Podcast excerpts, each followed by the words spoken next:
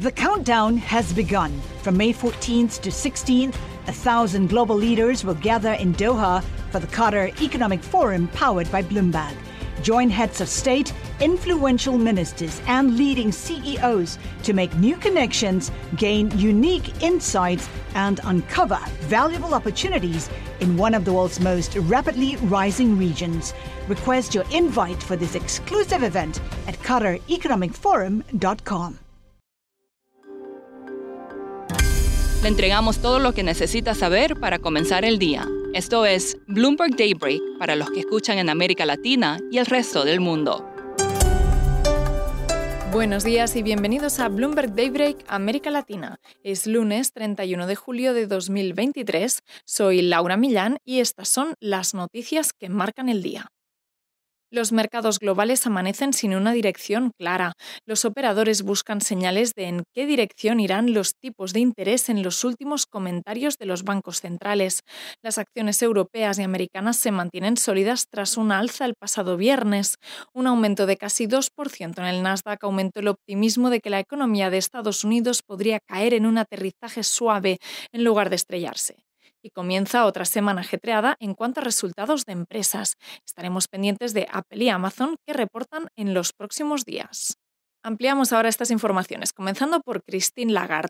La presidenta del Banco Central Europeo dijo que una interrupción de los ajustes en septiembre podría no significar la última alza de tasas. Una pausa, siempre que ocurra en septiembre o más tarde, no sería necesariamente definitiva, dijo Ale Figaro. Mientras tanto, la economía de la zona euro creció un 0,3% en el segundo trimestre después de una caída invernal. La inflación de julio fue del 5,3%, aunque la tasa subyacente superó las estimaciones en el 5,5%. Las acciones en Estados Unidos están siguiendo el mismo camino que en 2019, cuando el S&P 500 entregó a los inversionistas un rendimiento del 29%. Esto sugiere un aumento del nivel del índice según Michael Wilson de Morgan Stanley. En Goldman y Deutsche Bank, en cambio, creen que los avances en las ganancias del segundo trimestre no se han visto recompensadas con un repunte.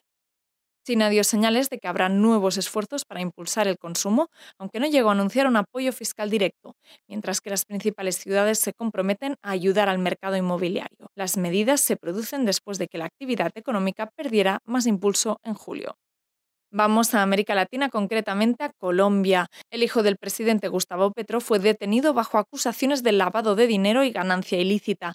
Los fiscales comenzaron a investigar a Nicolás Petro en marzo después de que su ex esposa, Daisuris Vázquez, alegara en una entrevista que tomaba dinero de los delincuentes. Tanto Nicolás como su ex esposa fueron detenidos el sábado por hechos ocurridos a partir del año pasado, según informó la Fiscalía General del país. Y seguimos en Colombia porque se espera que el Banrep mantenga las tasas de interés sin cambios por segundo mes consecutivo hoy. Y en Chile, el Banco Central recortó su tasa de interés clave en 100 puntos básicos más de lo esperado. Espera que las tasas caigan más de lo previsto en el corto plazo. La isla de Manhattan está al rojo vivo y no es por su mercado inmobiliario. La reciente ola de calor forzó a las autoridades de Nueva York a emitir alertas por las temperaturas. Azul Civils Blackier es reportera de Bloomberg News en Nueva York y nos explica por qué el barrio de Manhattan se convirtió la semana pasada en una isla de calor.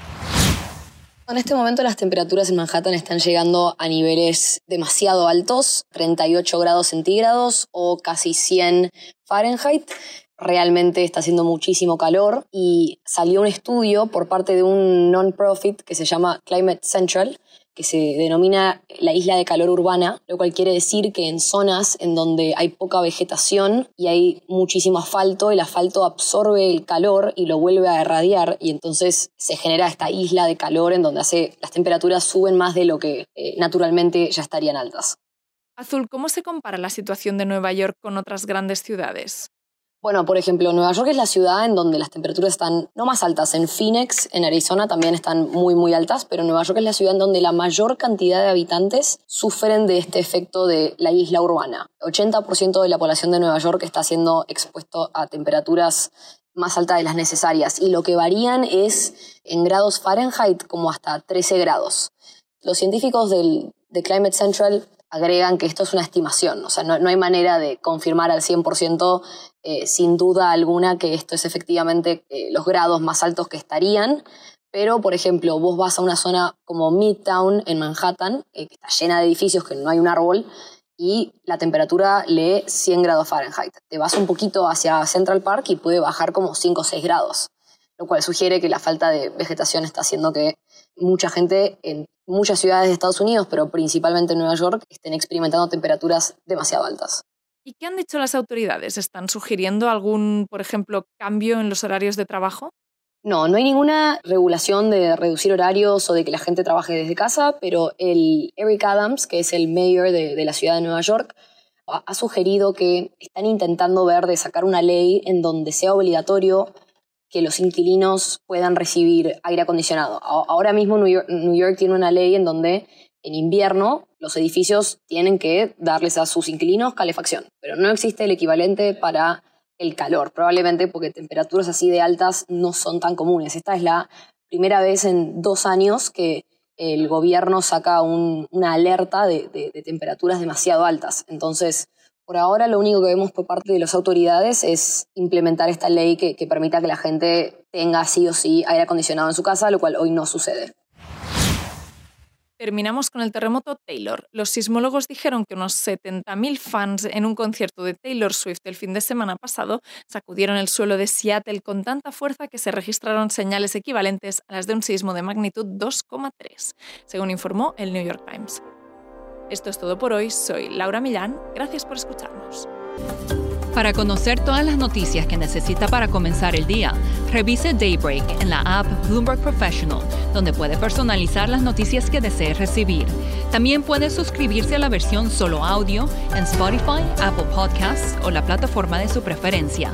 Eso es todo por hoy. Escuche de lunes a viernes Bloomberg Daybreak.